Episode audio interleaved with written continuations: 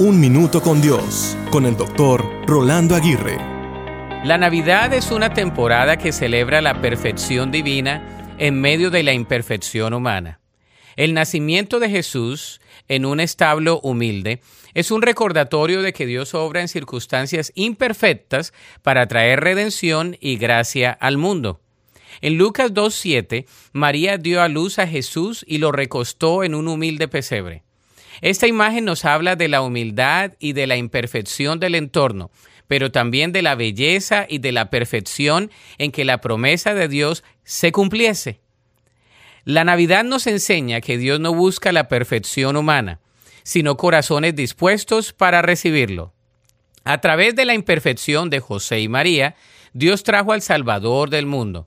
Por lo tanto, en nuestras vidas imperfectas, Dios sigue obrando, restaurando y transformando.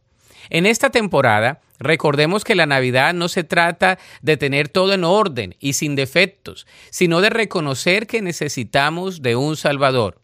Jesús vino para sanar nuestras imperfecciones y para ofrecernos salvación. Por eso, la belleza de la Navidad reside en la gracia que encontramos en medio de lo imperfecto. A medida que celebramos esta temporada, abramos nuestros corazones a la imperfección de la vida y permitamos que Dios trabaje en nosotros trayendo su perfección y amor a nuestras vidas. La Navidad nos recuerda que Dios nos ama y redime a los imperfectos. La Biblia dice en Romanos 5.8, Mas Dios muestra su amor para con nosotros, en que siendo aún pecadores, Cristo murió por nosotros.